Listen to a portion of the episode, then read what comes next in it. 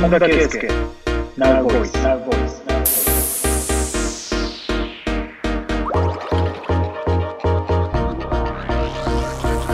本田圭佑ナウボイス日本の皆さんこんばんは。本田圭佑です、えー本田圭佑 Now Voice 今日もこの方に手伝っていただきます。こんばんは。日本放送アナウンサー東島えりです。今夜も本田さんよろしくお願いいたします。よろしくお願いしますもう新年2回目の放送になりますがはい。いろいろと本田さんの情報を追いかけていますと、ツイッターでいろんな報道が出てますが、まだ決まったわけではないということを発信されていますので、ぜひこのラジオでも本田さんの言葉で話せる範囲のことを教えていただけたらと思うんですね。今、どちらにいらっしゃいますか、今はですねポルトガルの、えーポルティマンっていう場所にいるんですかね。ええ。はい。いつものあの画面の景色というのもガラリと変わって、違うお部屋の様子がね、映っているわけなんですけれども。はいはい。今ホテルにいるんですよこれ。あ、ホテルですか。ええ。うん。ポルトガルはどうですか、街は少し歩けましたか？そうですね、えっと、着いてからすぐに PCR 検査をして、はい。それの、えー陰性が確認できた時点では、もう好きに結構出歩いていいっていうことなんですよ。ええなので、他のヨーロッパ、特にまあロンドン、イイギリス中心に、うん。かなりロックダウンが、あのー厳しくなってるっていうふうに聞いてるんで、はい。それに比べると、ポルトガルもどっちかって言ったら、緩い感じ、ブラジル寄りかなっていう感じがしますねう。ん、なるほど。まあ、今の段階、今日はですね、日本時間の今、1月9日の夕方6時ですけれども、うんまあ、この時点では実際に街を歩いたりできるということですね。できますね、全然。え、ちょっという、と違うなっていうのは、ちょっと寒いですね。やっぱり冬なんで。そうか、季節が変わりましたね、本田さん。えーそうなんです。なので、ええ僕が着てる服がもう明らかに変わりました。僕、帽子とか、今も帽子かぶってるんですけど、帽帽子は被らないんで、基本。ええそして長袖シャツをお召しになって、ええあの、半袖 T シャツの本田さんは見られないんでしょうか、もう。えっと、下半身すすっぱだかはちょっともうなかなかもう見せられないかもしれないですね。そうですか。ここまで継続していただいてたんですね。はい。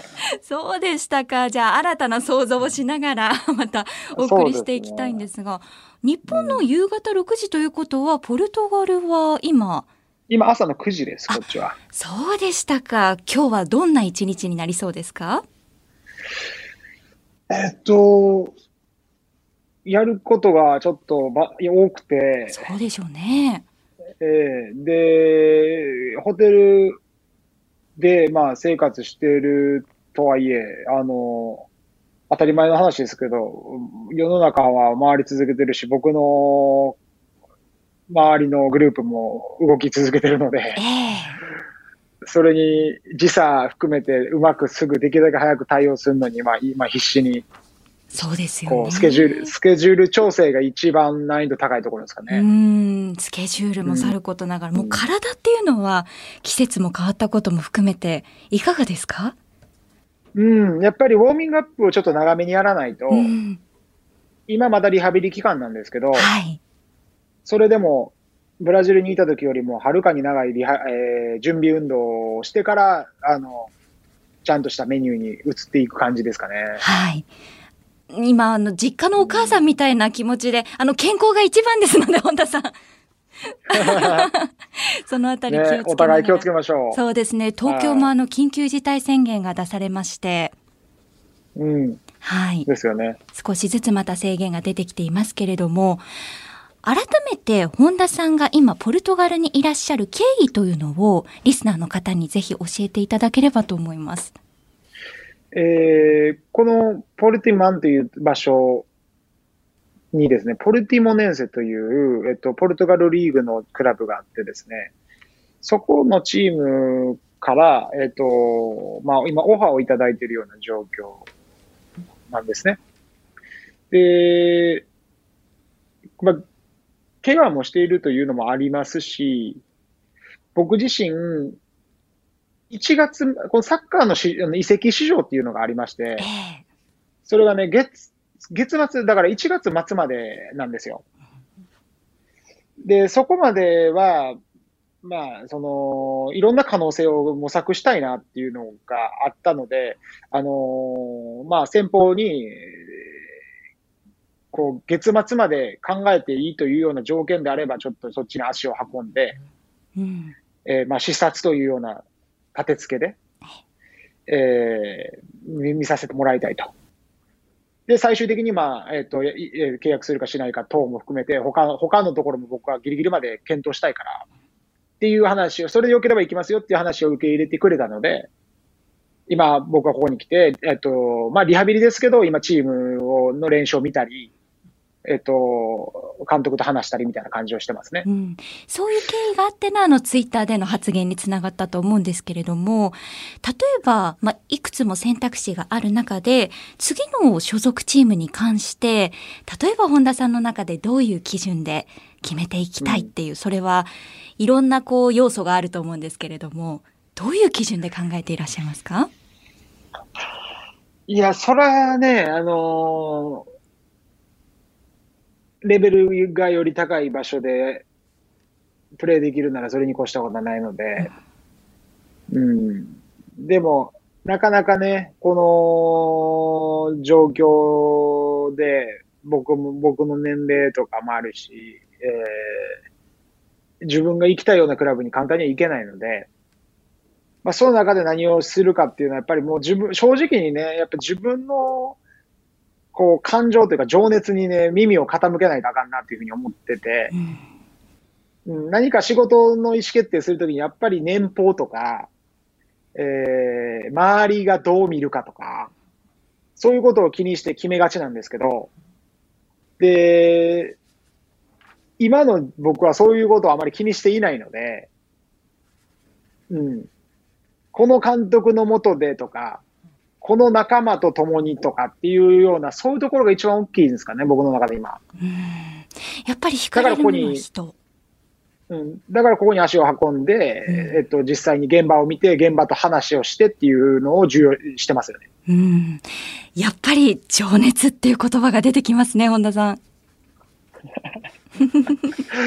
ね、大事っすよ、情熱は。うん、あのいつもリスナーの方の相談コーナーに答えてくださってるのがまんま本田さんの言葉なんだなっていうのが今よくわかりました。なるほど、なるほど。はい。ご自身が思うことをね、アドバイスとして送られてるんですね。いやいや、本当そうそう。うん。なるほど。そんな中でラジオをお送りしていくわけなんですけれども、あの、リスナーの方、これまで聞いてくださってた方も応援団ですので、ぜひ、どんな選択になっても挑戦応援しています。ありがとうございます。はい。では、いつものように進めてまいりましょう。リスナーの皆さん、今夜もメッセージお寄せください。募集しているのは、まずは本田選手のイメージ。今、改めてあの、世界を股にかけて戦う本田選手の姿をお聞きしておきながら、このイメージコーナーだけはいろいろとちょっと飛び出たこともあるんですけど、お許しいただけますか？もちろんです。いつも許して、許してるじゃないですか。そうですよね。じゃあ今後もうん遠慮なくはいお寄せくださいね。そして本田選手へのお悩み相談。ジャンルは問いません。お仕事や家族、友達、人生、夢の悩み、サッカーの悩み、恋愛の悩みなどどんな悩みでも大丈夫です。その他、本田さんに話してほしいこと、まあ、聞いてほしいことなど何でも、nv.1242.com まで、ナウボイスの頭文字、nv.1242.com までお寄せください。ツイッターの方は、ハッシュタグ、本田圭佑ラジオをつけてつぶやいてください。さて、このタイトルにもなっているナウボイスですが、世の中に強い影響力を持つアスリートをはじめとした各界のトップランナーの声が聞き放題になる定額制のプレミアム音声サービスです。今夜の放送もアフタートーク付きで配信されますので、合わせてチェックしてみてください。いつものようにラジオをお送りしていくんですが、ぜひあの、うん本田さんの声を直接リスナーの方に100%届けるチャンスでもあるので、ぜひあの、うん言っておきたいこと、誤解を解いておきたいことなどは、自由におっしゃってくださいね。もちろんです。はい。本田圭佑、ナウボイス、今夜も9時までお付き合いください。本田圭佑、Now Voice, Now Voice。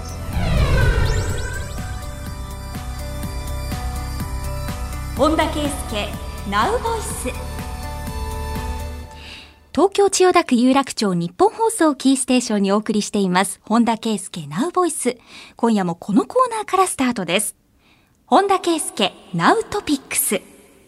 今日本や世界で話題になっていることを本田さんに伺うコーナーです。まずはこちらのトピック。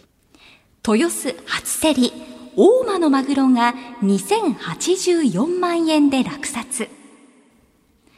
東京豊洲の東京中央卸売市場で5日初競りが行われ、青森県大間港で水揚げされた重さ208.4キロの本マグロが2084万円で競り落とされました。1匹で億単位となる取引はなく、1キロあたり10万円。これまでの最高値は、おととしの3億3360万円で、奥の値がついた例年と比べて、妥当なご祝儀相場で落ち着きました。うんいかがでしょう、このニュース？いや、まず、その、過去に3億いくらで売れたことがあるっていうことにもちょっと驚いてるんですけど、ねえ。なんか、もう、この競りに関してはちょっとアートな感じになってきてません？はい、あの、お祭りと言いますか、うんセレモニーと言いますか、うんはい。うん。だから多分なんかもう買う側がなんかもう自分の財力を示す場にもなってるんちゃうかなと思ってて。ええうん。まあでもいいですよね。こういうふうになんか業界を盛り上げるためにイベントみたいなものを、うんあの、しっかりこう広めていくっていう活動は。はい。全く知らない僕みたいな素人の人にとっても、まあ、やっぱ大間のマグロがいいんやとかって思っちゃうんで、うん ねえ、ただ今年は例年と比べるとコロナの影響もあって控えめな初競りということではあるんですけれどもね。はい。うん、まあまあ、それはね、えっ、と、2084万円かな？はい、そうです。そうは言っても、あのーなんていうんですか、もう、高級スポーツカーとかも、なんやったら、家、家、家だって買えちゃうようなレベルなんで、ね。確かに。。そうですよね。そうですよ。で、マグロですからね、それ。そうですよね。控えめなつもりでいましたが。そうですね。ん全然控えめ、そう、3億と比べるとあまりにも控えめなんですけど、え逆に3億が、ああの、高、アート、アートな要素が高すぎるだろうって見た方が良くて、はい。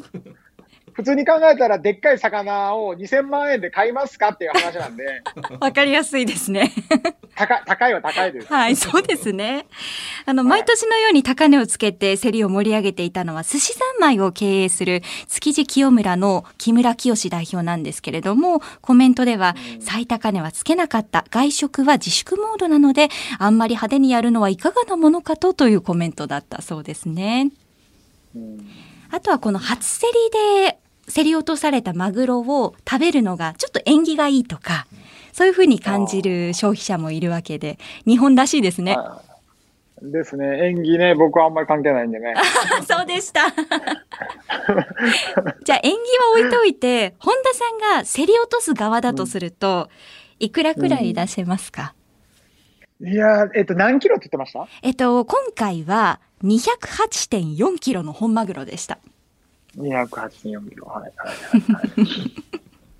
ね、えー、そうっすよね。だから、い、高いなー、2000万。改めて考えると。いろいろ計算してたら、なんか高いなと思って。アートやな。ええそうなんですよ。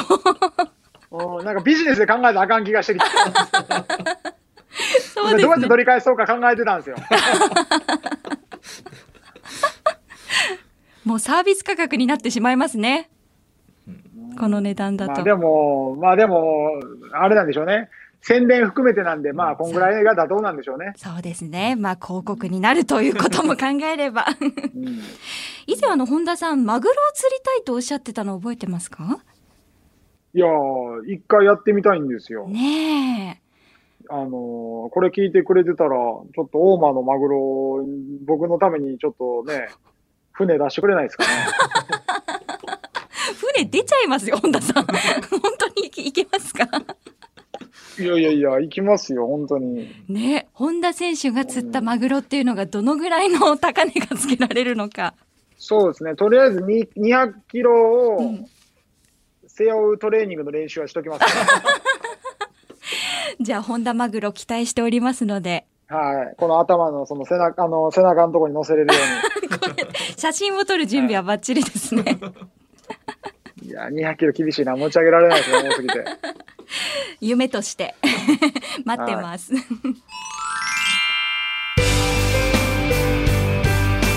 本田圭佑、Now Voice。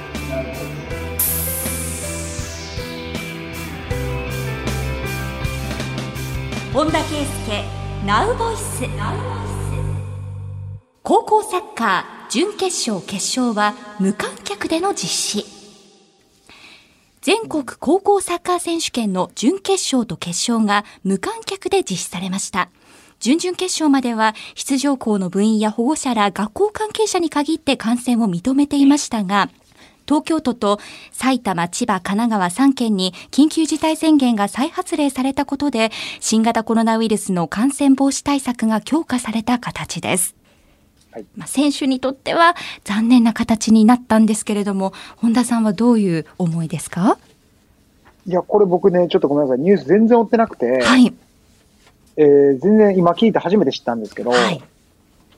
えっと、まあ、国立選手権って言ったら、その準決勝から国立でプレーできるっていうのが、まあ、いわゆる高校サッカー少年たちの、まあ、夢の場所、夢なんになってるわけなんですけど、うん僕もあの一度、その高校3年生の時に選手権で、その準決勝まで行かせてもらって、まあ、国立でプレーしてたんですね。はい。でもあれ、あの時のなんかその良さって、やっぱ自分の学校の子たちがうん、みんな応援しに来てくれるっていうのうが、ん。で、違う部活の友達とかも、はい。なんか、戦友うなん感じの仲間たちなわけですよ。そうですね。そうそうそう。彼らがスタンドにいるっていうのは、なんかいろんな意味で本当にこう、青春時代を感じる一コマだと思ってたので、はい。ただアピールの場としてしかならなかったというのはう、ん。うん、まあちょっと同情し合うなと思いますようね。ん、会場は埼玉スタジアムなんですけれども、やっぱりこういう声援の力、お客さんの力、まあ、応援してくれている人の力って、目ではね、もちろん見ることができないものなんですけれども、ピッチにいらっしゃって、やっぱりかなりの大きな大きな支えですか？うん、特にやっぱりその、日本の文化だと思うんですよね。この甲子園とか高校選手権っていうのは。はい。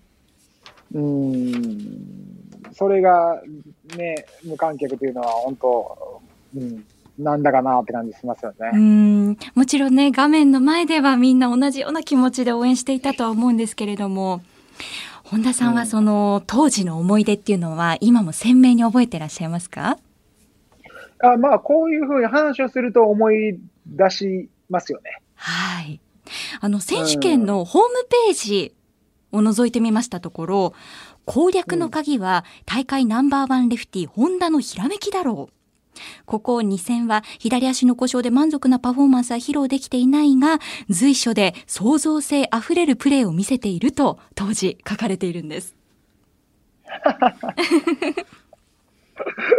ああ、そんなことも書かれたんですかね。ええで、この大会の初戦で滝川第二の岡崎選手と対戦されて、その時のはいあの、お二人が並んで握手を交わしている写真っていうのがうん。あるんですけれども、覚えてらっしゃいますか、覚えてます、覚えてます。岡とはね、もうあれからの縁なんであれですけど、うん。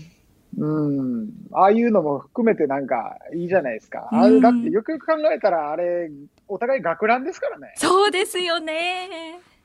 これ当たり前と思ってるかもしれないですけど、ええ世界のどこ、世界のどこに、あのー高校の全国大会でなんか対戦相手同士が握手するのにお互いが学ラン着てるかっていうと多分ね、稀の光景ですよ。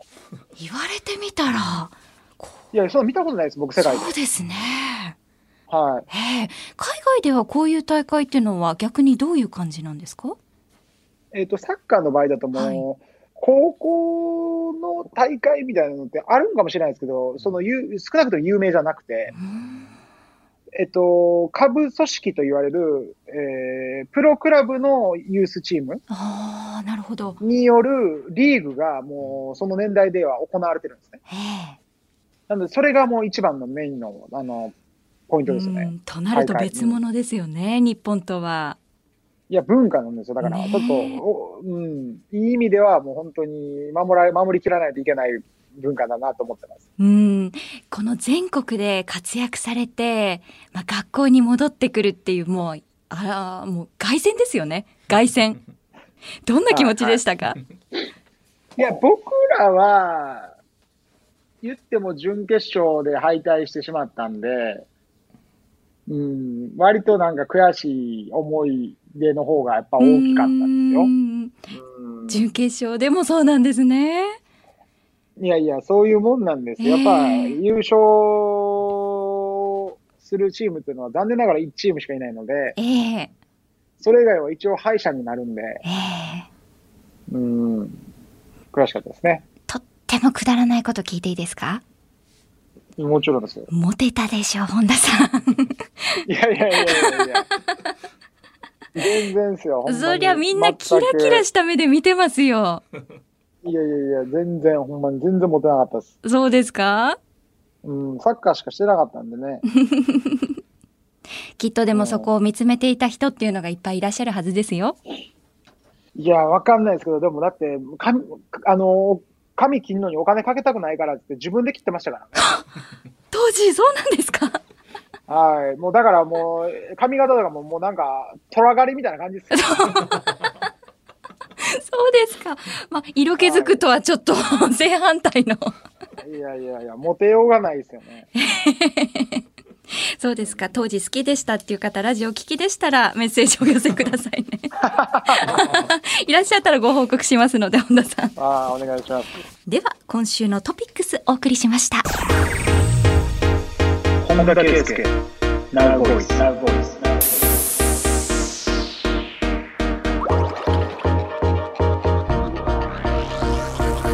本田圭佑、ナウボイス。時刻は夜8時になりました。改めまして、本田圭佑です。日本放送アナウンサー東島えりです。さて、8時台のスタート、本田さん、今週はどの曲にいたしましょえー、今回は洋楽にしようと思ってまして、はいえーエド・シーランの、えーシンキング・アウト・ラウド。うはい。どんな気分の時に？いや、これラブソングですよねう。ん。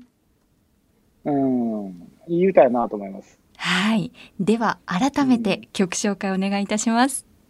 エド・シーランでシンキング・アウト・ラウド。本田圭佑、ナウボーイ。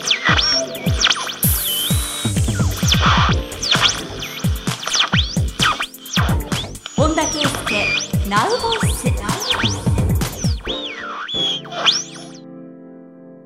お送りしています。本田圭佑ナウボイス。この時間はこのコーナーをお送りします。本田の本棚。本田さんに響いたおすすめの本を紹介してもらうコーナーで、主に漫画がこれまで登場していますけれども、今回紹介してくださる漫画は何でしょうか？えっと、前回もお話ししたと思うんですけど、グラップラー・バキをはい。今回ははい。少しお話できればなと思ってます。読みましたよ、本田さん。え、マジですか？42巻。え、すごい年末年始グラップラバキで年を越しました。え、すごい嬉しいな。ちゃんと読んでくれたんですね。そうです。アナウンス室で背中を丸めて読んでたらちょっと心配されました。いやー、多分ね、今、あれですよ、僕もそう、僕も嬉しいって言ってるよりも、バキファンは多分みんな東野さんも仲間だと思ってます。本当ですか？受け入れていただけますかね、ただもうはい一巻目読み始めた時に、本田さんこれは無理です。私ハマれませんと思いました。最初は。あ、はいはい、はい。もう一巻からもう最強じゃないですか。これより上ないんじゃないかと思って読み始めたんですよ。はいはいはいはい。でもそんなことなかったでしょ？強さとか戦い方って、こんなに種類があるんですね。いやいやいやいや、本当に。へもう、上には上がいるんですよ。バキの世界には。えねえ、それを初めて垣間見ましたが、本田さんに響いたポイントっていうのはどこなんでしょうか、僕はもうあの、バキの、あの、バキを語る上で、あの、避けては通れないのは、バキのお父さんのハンマー裕次郎だったんですよ。はい。最強じゃないですか。はい。あのーバキを、グラップラーバキを話すとか言いながら、もう、ハンマー裕次郎だけで多分24時間ラジオできるんですね。それぐらいバキを、バキを語る上では、もう避けては通れないキャラクター。それはもうハンマー裕次郎なんではい。す。地上最強の生物なんです。はい。え、ちなみにあれですよ、42巻ではバキ、裕次郎の凄さが分かりきらないし、えーやっぱりまだまだ、バキってそうシリーズがいっぱいあるんで、そうなんですよ。そうなんです。もうね、ハンマー裕次郎はね、とんでもないんですよ、本当に。え、もうじゃあグラップラーで感じている強さより、さらに強さが見えるってことですか？この先。あ、もう全然、その先、まだまだ。あの、あれですよね、あのーオバマがはい裕次郎の前で、はいあのー直立不動なし姿勢してるのに、はい多分42巻にはないんですよ。はい。え、この先、うわ、続く。オバマ大統領が裕次郎の前で、あのー直立不動するんで。お、あの、裕次郎、その時、あの、前にある、あの、テーブルに足かけてるんで。めっちゃ偉そうなんですよ。もう上下関係がはっきりしてますよね。はいでももう肉体はねね、もちろんですけれども、その裕次郎の強さって本田さんはどこだと思われますか？いやいや、もう裕次郎の強さはどこっていうか、もうあれはもうだって、あの、次元が違いすぎて、あの、キングダムを話して、その、戦術的な強さとかって言ってるもんじゃなくても、裕次郎にはどうやっても勝てないんですよ。なるほど。もう細胞レベルで強いですもんね。いやいや、本当に、あるシーンでね、これ多分東島さんが読んだ42巻になかったと思うんですけど、ええ裕次郎がプールでトレーニングしてる、してたんですよ。うんで、自動ま、自動スイミングマシンで、要するにずーっと波が、波というか、あのー水が流れてるわけですえよ。えその水流に従って、こう、クロールみたいな、あ、バタフライかな確かバタフライかな。バタフライで泳ぎ続けてるんですけど、ええもうそのスピードがめっちゃ速いんですよ、まずね。確か何キロか覚えてないんですけど、もはやもうなんかもう、多分オリンピアンが泳げるようなスピードじゃなかった。ほんで、ほんで、まだそこだけやったらいいですよ。はいでそれで今、その、これ大体もう1、1時間ぐらい続けてるらしいとかいう話だったんですよ。えもうその時点でもうお前マグロか、マグロかってみたいな話だったか 極め、極めつけはね、えはい。あのーそのトレーニング、知人が来たから、知人との面会する上でトレーニング終わらないとダメじゃないですか。はい。そのプールからどうやって出たか知ってます？ええ裕次郎。どうしたんですか？え、バタフライしてるじゃないですか。はい。バタフライしてるとこから魚みたいにそのまま跳ねて、あの、ジャンプ、もう空、水中から跳ねて、え、地上にパタって降り立ちまし 飛び魚みたいな状態ってことですか？た。そう、飛び魚、飛び魚で立ちました。ええ 強い。いやいやいや。でそれでもう1時間泳いでるのに息切れ一つもしてないですからね。うわちなみにあの今情報によると泳いでるスピード時速20キロだそうです。いや、そうなんですよ。時速20キロで泳ぐんですよ。走って、走っても無理な速度で泳いでるんですよ。ねえ。なんかこう、強くなりたいと思いました。読んでるうちに 私も。いやー、でもね、夢があるのはね、あの、カメハメハは打たないんですよ。あー、確かに。全部肉体で解決させようとするんですよ。はい。己の肉体と精神で。だから本田さんはああやって読みながら、体を鍛え、進んでいったわけですよね。いや、めっちゃ影響を受けました、ほんまにう。ん。だからこう、特にあの、東出さん読んで42巻の最後の方に、あの、はいお兄ちゃんとね、義理のお兄ちゃんと直接対決したでしょ、はい、決勝で。はい。地下闘技場ねう。ん。あれ、東出さん、東京ドーム地下闘技場実はあんの知ってます？そうなんですか？うす嘘ですよ。え、なんでもう、ちょっと。本田さんが言うから。でもね、でもね、ほんまにあったらどうす、ほんまあの知ってますって言ったら、あるんちゃうかぐらいに 思ってしまう世界観なんですよ。まんまと。これがね、バキの良さなんですよ。なる今本当に思いましたもん。そう、はいあのね、地下がここ、こうあってね、うん。そのまま東京ドームの地下闘技場まで、例えばつあったりとかしたら、めっちゃ面白いじゃないですか。面白ってい。いう想像を膨らませながら、はい。バキとギリに、ギリアニの決勝があったじゃないですか。はい。あれでね、あの、試合の前日に、イメージトレーニングで血だらけになってるシーンあったの覚えてます、はい、はい、はい、ありましたよ。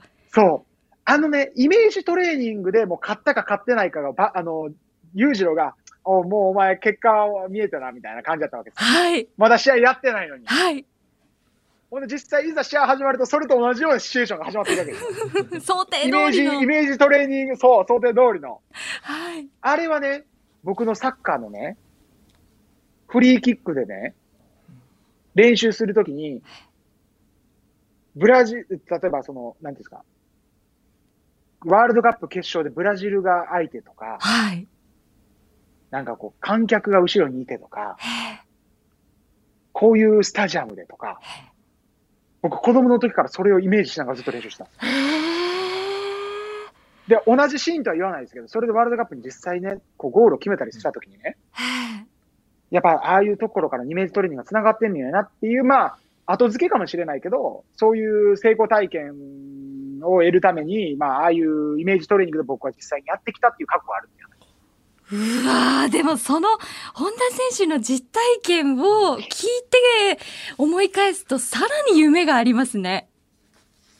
そうなんですよ。だから、その、うん。とても人間離れして起こりそうにないことのように見えるけれども、確かに体と精神は自分のものを使ってるんですよ。そう。へえ。イメージトレーニング。これはね、もう本当に、めちゃくちゃね、鮮明に意識するっていうところの究極系を言ってるのがバキで、真似できない部分かもしれないですけど、でも、僕たちの世界でもイメージトレーニングができるっていう点では僕はだいぶ真似してますね。うん。あの、中国の憲法を操る、えっと、列会をね。ですね、列海王。あのおじいさんは、あの、体も小柄で、あの、はいもうし締まってはいますけど、細くて。あ、あ、列海王じゃないですね。それ、ど、あっちの方行ってんのかな？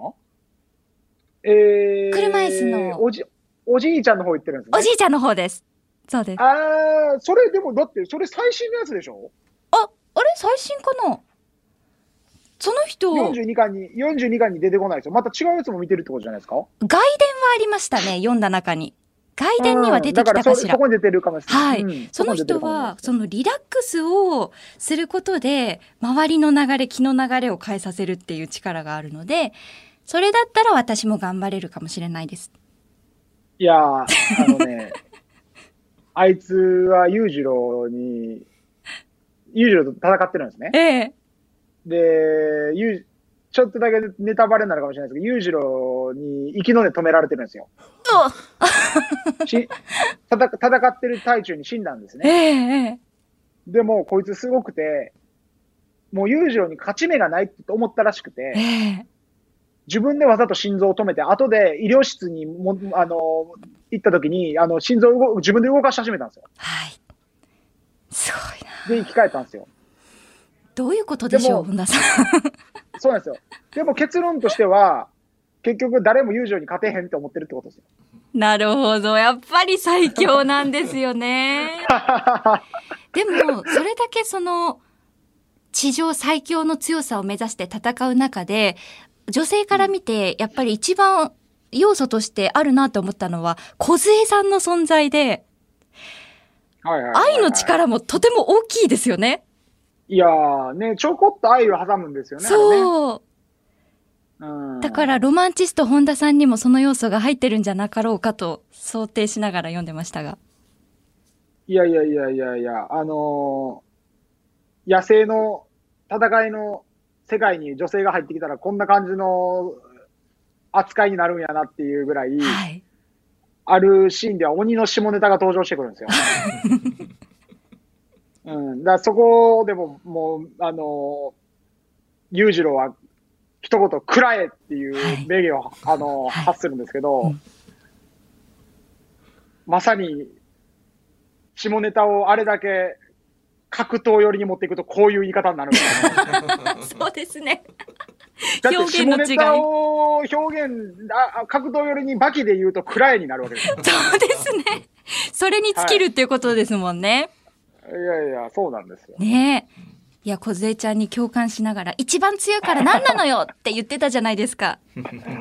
いやいやいや、強かったまともなら何だっやつですよね。て言うのよっていうね。えー、続編シリーズ、バキ、ハンマ、バキ、バキ道があるんですね。もう一個バキ道あるんですね。頑張りますう。んいや、ほんとね、終わらないんでね、これ。マジで。ああ、達成感味わったのはつかの間でしたね。次、次の、あれですね、東、東島さん次読まれるやつは、はい。えっ、と、死刑囚が出てくるんですよ。そうですね。えっと、うん何の、何編でしたっけ？ハンマーバキかなあそうですねそうですね。カタカナのバキ。なはい。うんそうですね。バキは尽きないということなので、今後随時本田さんの心にふと浮かんだ時に、もちろんバキ、はい。ピックアップしていただいて構わないんですけれども、そうですね。はい。話が終わらないんで、ちょっと、うん、一旦置いといて違う漫画に行った方がいいかもしれない、そうです。ね。次回、この本田の本棚はどうしましょうか、いや、いっぱい話したい漫画はあるんですけど、ええ好きな順番に行くんだとしたら、ナルト行って、今回バッキーでしょ？はい。じゃあ、まあ、蒼天航路一回行きますかあ。このコーナーが立ち上がったきっかけにもなった漫画ですよね。ああ、そうでしたかね。そうなんですよ。あの、この蒼天航路の曹操が、本田さんにとって憧れの人、ヒーローということから、本田さんのスイッチが入りました。なるほど、なるほど。な んか、振られるとね、結構、なんか話しづらいなと思うんですけどね。ええ本田の本だな。なんか、ほっといてくれるといくらでも話すんですけど、振られるとなんか何話そうかなみたいな。これあんま話す、そんな興味、興味あること話せるかなみたいな。あ、じゃあどうしましょうね。フリースタイルにして、例えば本田さんが、んで、ゴングを鳴らすとか、あとはもし人に関心がおありでしたら、登場人物の名前をポンポンポンとご紹介した中で本田さんが特に心に引っかかる方を紹介していただいたり、どんなやり方がいいでしょうね。うん、そうですね。なんか、話してるな何かと、その話してるトピックに合わせて、大体僕、その、記憶から好きなキャラクターをいつもほほこう引きずり出してるような気がするので、はい。なんかそういう感じでうまくやれればいいですけど、まあなんかちょっとやりながらじゃないですかね。わかりました。あの自由にのびのび、このコーナー、本田さんのまた新たな面が見えるコーナーでもありますので、次回じゃあ蒼天航路でよろしくお願いします。はい。以上、本田の本棚でした。本田圭佑 Now Voice Now Voice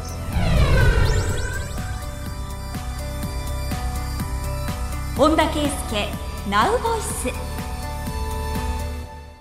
お送りしています本田圭佑 Now Voice 番組では本田さんの余白部分も知ってもらうべく本田さんのイメージを募集しています。いただきました。広島県にお住まいのメリーさん。本田さんと遊園地やテーマパークに行くのを考えてみました。絶叫マシンは得意でむしろ大好物。お化け屋敷はあんまり好きじゃないけど、入る前に、襲ってきたらぶっ飛ばすってシャレを言いながら入って、実際入ったらめっちゃでかい声でびっくりする。バンジージャンプやスカイダイビングとかの高いところから飛ぶ系は苦手。いかがでしょう？うーん。ちょっと違うかな。ええどこ、うーんと、まずお化け屋敷は僕全く怖くないですね。平気ですか？いやいや、お化け屋敷が怖い意味がわからない。えー、だって最近リアルですよ、お化け屋敷。いやいやいや、ちょなんていうんですか？いやいや、これ、ガチの大人がお化け屋敷にに対して本気でコメントしていいんですかこれ。もちろんです。なんか、いや、なんか、子供の、子供が聞いてたらあれやけど、大人から聞いたら、まあ本気でコメントすんなって言われそうあれって、お化け屋敷って当たり前ですけど、脅かそうとしてるわけじゃないですか。そうですよね。そうでしょもう終わりが分かってるわけですよ。脅かすって、脅かそうっていう仕組み作りなわけじゃないですか。怖がらせようっていう仕組み作りをしてるわけですよ。はい。そこに一生懸命エネルギーを注いだ場所がこのお化け屋敷というものなんですって用意してくれてるわけじゃないですか。はい。そんなやらせを怖がるわけないじゃない 怖い、怖い、怖い、人間が怖がるものっていうのは得体の知れないものなんですよ。なるほど。ね？本当に危険かもと。もしかしたら事故が起こるんじゃないかとかう。んうん。ね？コロナの今もそうで、得体が知れないウイルスにビビってるわけですよ。うん。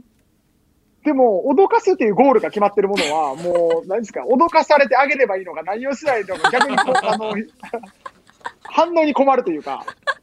で、これ語り続けたら、まあ、やっぱ本気になよんなよって、大人にとか言われそうなんで、この辺で終えとこうかなと思っ制作者の意図がすっけすけというね。ええたら。うんロケとかではないですよね、本田さん。お化け屋敷は、テレビの撮影とか、これまであ、は。ないですね。もしあったとしたら、そんな本田さんがお化け屋敷入って、どうします、求められるリアクション分かっちゃいますよね。あ、でも僕、だから多分そういうのには多分出ないと思います、なるほど。正直でいるために。あ、もう僕はだって基本的にこれまでのあのメディアのえあの出演、ええ。えっと、そういう系は一度もやってこなかったし、ええ。対談とかそういうものでも、基本的に、あの、用意されてるものに乗っかって喋るっていうのをしたことが基本的にないです。なるほど。はい。じゃあ基本的にアドリブで話したいこと話してください。その、あ、もうそれで、僕それしかしないんで大丈夫です。じゃあ、お化け屋敷ロケはなしの方向で、なしで。なしでいきましょう。あの、はい絶叫マシンはどうですか？あのね、あんま得意じゃないです。そうですか。じゃあ、これもちょっと違ってましたね。バンジージャンプとかはいもあんまり得意じゃないです。あ、そうですか。はい。一回グアムで逆バンジーやったことあるんですけど、ええ。もうそれも正直いやいややりましたね。それはどういう流れでやるシチュエーションになっちゃったんですか？いやいや、あのー当時僕名古屋グランパス、だから僕日本でプレーしてた時だったんですけど、オフシーズンにグアムの、あのー自主練に何人かの他の先輩含めた選手たちと行ってて、はい。練習終わりに、えっ、と、街に行った時に逆バンジーが街にあるんですね。ええ。で、まあ、一番多分そのキャンプに参加してたからって僕が確か年下だったんですよ、いや、本田行けよ、みたいな感じになって、体育会ですね。いやいや、もう、まあんま好きじゃないんでやめ、やめときますよ、みたいないや、ノリノリ悪い、ノリ悪いな、みたいなことになるわけですよ。ノリ悪いな、言われたら、なんか大阪人の俺としては、なんか、あんま舐められたら困ると。血が騒ぎますよね。うん、別に芸人を目指してるわけでもないけども、うん、ノリが悪いわけではないと。で、いやいややりましたよ。それを証明するために飛んだわけですね。そうですね。できるだけ避けていきますね、だから。そうですね。今後も大丈夫でしょう。あ、でもスカイダイビングはね、いつかやってみたいんですよ、逆に。え、そこは違うんですか？なんか、スカイダイビング聞いた話だとあんま G を感じないって聞いたんですよ。へえ。あんなに高いところから。あれ G って、あの、自分の、いわゆる物体と、おあの、なんていうんですか？ジジェットコースターの、あの、重りとの、あの、はい。なんていう専門用語がわかんないですけど、その、あれがずれて、体重の重さとかでずれてるから G を感じるみたいななので。るほど。まあ、その比率自分のにもよるんです、ね、体だけで、そう、自分の体だけで下に落ちるっていうのは、もう多分感じないらしいですよ、G。でもあの、月並みな表現で言うと、スカイダイビングすると人生観変わるってよく言いますよね。えー、じゃあやろ 果たして本田さんが変わるのかどうか。その際は教えてください。では続いてこちらのイメージです。おさねこさん。本田選手のイメージはズバリ、敏腕デイトレーダーです。複数のコンピューターを机に置いて鉛筆を耳に挟んで四六時中画面を眺め様々な情報を得ながら決断を瞬時に下す。基本路線は慎重派だけど時に大きな博打を打って周囲を驚かす。繊細さと強胆さが同居しているイメージです。少し実際に近いかなご判断を仰ぎたいと思います。ということです。うん全然違いますね。お、そうですか。はい。あのー僕はどちらかというとデイトレーダーとは真逆の、えーその中長期で投資をする投資家なので、うん。じゃないとベンチャー投資、スタートアップ投資なんていうのはやっていないので、うんデイトレーダーっていうのは価格を見ながら、価格の動きに合わせてあの取引をする投資家なので、はい。むしろ僕はそういうものには向いてないというか、そんなちっちゃい上がり下がり気にしてんなよって思ってしまうタイプなんで、うん。一回信頼したもんは上がると信じて、待てっていう感じです。なるほど。確かに対局にありましたね。ええこうやってイメージすり合わせると、やっぱりまだまだ分かりきれてないですね。まだまだ、はい。まだまだ始まったばっかりですよ。そうですよね。ぜひ心に浮かんだイメージをお送りくださいね。より具体的だと本田さんもイメージしやすいかもしれませんね。nv.1242.com までお待ちしています。本田圭佑、Now Voice。お送りしています本田圭佑 Now Voice。今週も本田選手への相談届いています。40歳の会社員の方、ファビゲーターさんです。ありがとうございます。部下が指示待ち人間でどうしたものかと悩んでいます。今の若い子の特徴なのか、ビジネスチャンスがあっても、特に自分から企画書を作ったり、能動的にアクションを起こさず、やってと言ったら、なんとなくその時だけやる、みたいな。まあ、持ってる性格なので、急激には変わらないと思うんですが、本田さんはそういう人がいたらどうしますか？いや、これはもうどの会社にもいてて、えっと、自分の、まあその、できなかった過去だって多分あるはずなんですよね。はい。最初からできたってことも自分でもないと思うんですよ。うん、でその、この、えっと、悩みを相談してくれてる方も多分、できなかった時はあると思うんですよね。うん。でもできるようになったら、どうしてもできひん人のことが、やっぱり信じられなくなるのが人なので、うんなんでできひんのと。なんで指示待つのとう。ん、もどかしくなってしまって。自分、そう、仕事は待つな、自分で作れっつって。うん。でもできないのはできないんで、えっ、と、どういうふうにできるようにしていくかの策なんですけど、はい。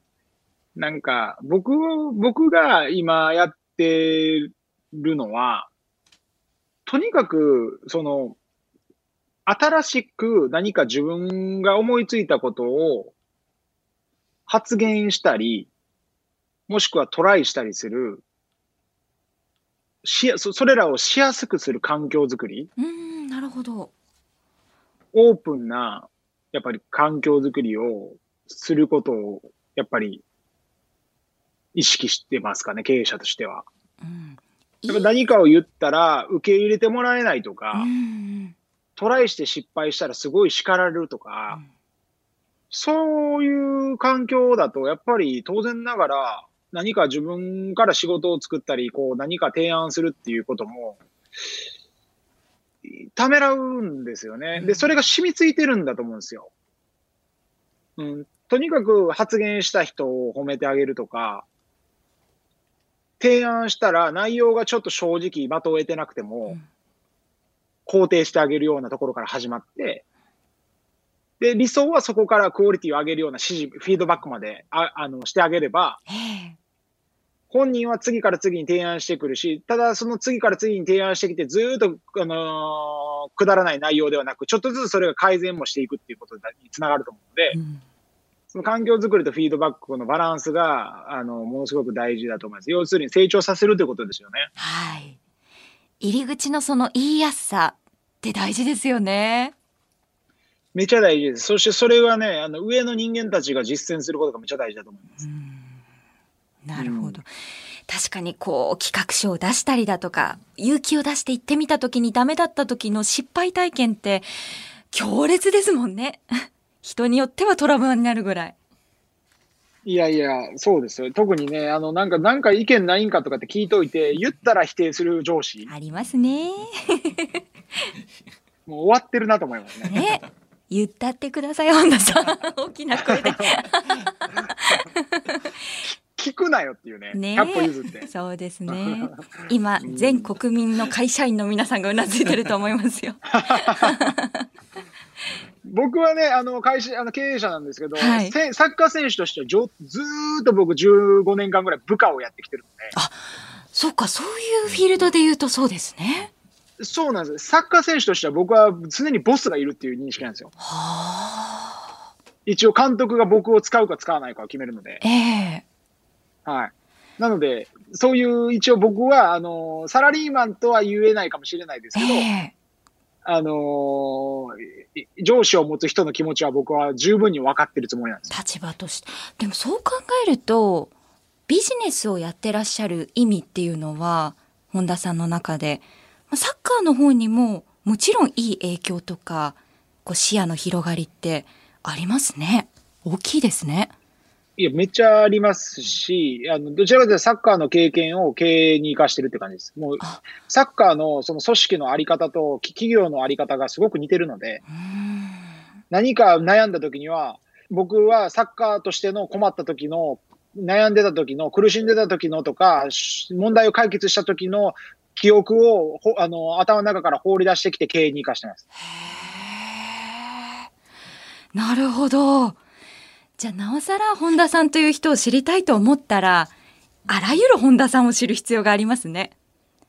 サッカー選手としての本田さん、うん、ビジネスマンとしての本田さん。そうねうん、うん。まあまあそうかもしれないですね。はい。ぜひファビゲーターさん参考になさってくださいね。ありがとうございました。本田圭佑、ナウボイス。ナウボイス。